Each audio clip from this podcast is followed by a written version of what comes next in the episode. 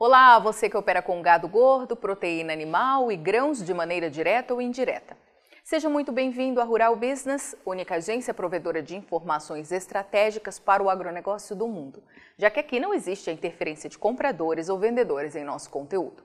Rural Business, o amanhã do agronegócio, hoje.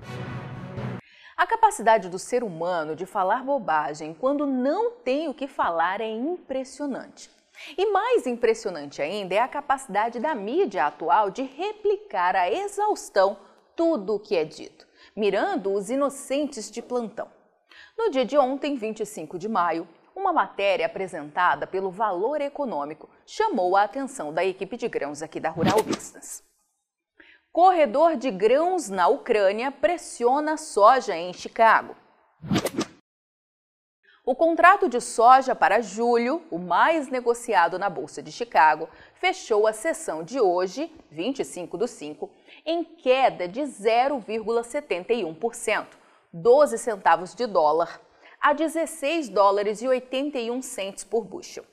Os papéis de segunda posição, que vencem em agosto, por sua vez, caíram 0,72%. 11,75 centavos de dólar, a 16 dólares e 20 centos por bushel.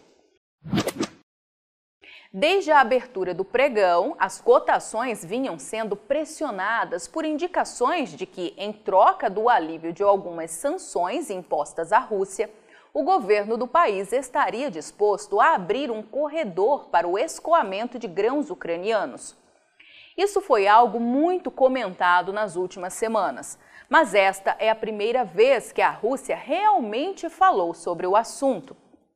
Disse Richard Budenshaw, da Marex, em nota, segundo a Dow Jones Newswires. Tanto Rússia quanto Ucrânia são importantes produtores de girassol, concorrente da soja na produção de óleos. Esse foi um dos elementos que impulsionaram o grão nesta quarta. A Rural Business, como única agência independente, provedora de informação estratégica para o agronegócio e investidores do mundo, te convida a conhecer um pouco da história acompanhando sua análise de mercado desta quinta-feira, exclusiva a assinantes.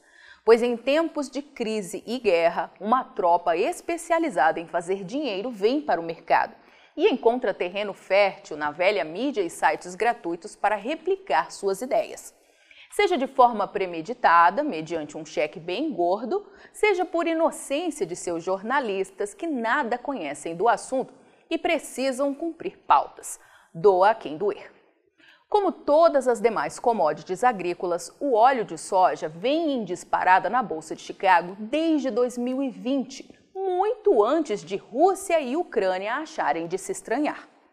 O indicador Mercado Futuro da Rural Business, que leva em consideração o fechamento do primeiro contrato negociado pelas bolsas até sua expiração, confirma que o óleo de soja chegou a passar de leve da casa de 35 centes de dólar por libra, no maior preço registrado pela Bolsa de Chicago no decorrer de todo o ano de 2019.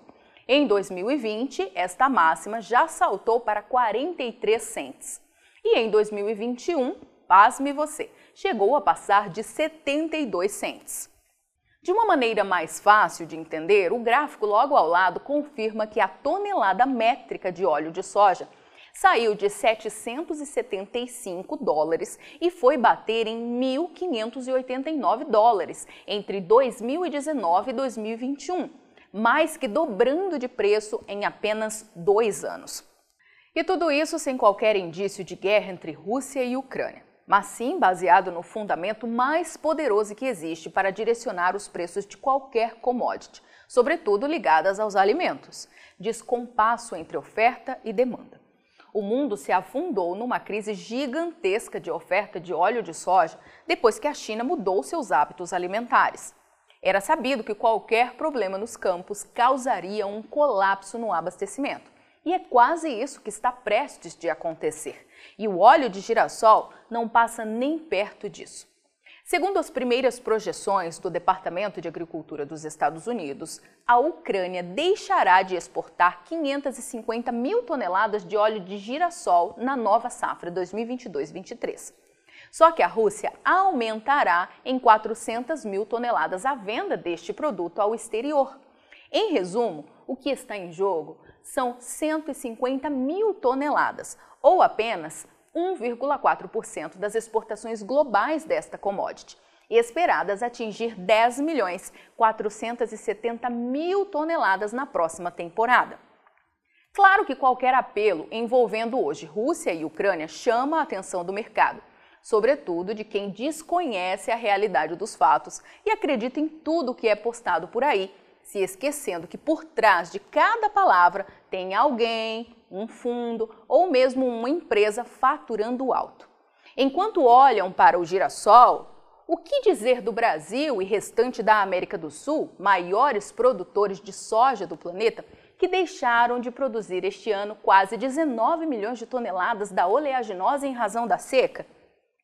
O que dizer dos Estados Unidos, que já vendeu tudo o que tinha de soja para entrega nesta temporada? num ano de estoques no chão e três meses e meio de negócios ainda pela frente.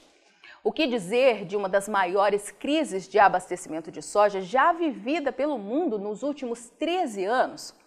O que dizer dos riscos climáticos que a nova safra de soja ainda terá que encarar para render o recorde previsto e evitar um colapso na oferta mundial de óleo, que já projeta, mesmo com tudo dando certo, a maior escassez da história? Será que tudo isso não tem muito mais peso para balizar os negócios envolvendo o complexo soja na Bolsa de Chicago do que um corredor para garantir as exportações de óleo de girassol na Ucrânia? Commodity que tem um consumo global de pouco mais de 18 milhões de toneladas, ou 70% menor que o da soja? O alerta que a Rural Business quer dar ao abrir os olhos dos profissionais que têm seu caixa lastreado ao agronegócio para este tipo de matéria, é que joguem a inocência fora. Comunicação é a arma mais poderosa de controle de massas. É aí que os grandes compradores de alimento encontram espaço para divulgar as suas verdades e defender interesses que passam longe dos seus. O valor econômico e a Globo não entendem absolutamente nada de agronegócio. O mesmo acontece com muitos canais de comunicação pelo Brasil e o mundo, em especial os que divulgam matérias gratuitas, facilmente replicadas pelas mídias sociais. O agronegócio requer profissionalismo. É para isso que a Rural Business trabalha apresentando diariamente análises de mercado de grãos e proteína animal a quem já percebeu o peso de ter em mãos informação profissional para antecipar o amanhã hoje, reduzir riscos, ampliar suas chances de lucro e não ser feito de marionete. O Brasil está e ficará sozinho no mercado para abastecer o mundo de soja até lá pelo final de setembro, quando só então, se tudo der certo, os Estados Unidos começarão a colher a nova safra. E até lá, a pressão para carregar a pouca soja que ainda existe no disponível em nosso mercado interno será grande. Por isso, a Rural Business te convida a conhecer seu conteúdo acessando a análise de soja desta quinta-feira, onde os reais fundamentos que estão e continuarão balizando os negócios de todo o complexo serão esmiuçados. Assine já uma das plataformas de informação da Rural Business e veja você também o Amanhã do Agronegócio hoje. Acesse ruralbusiness.com.br. Pacotes a partir de R$ 9,90 por mês.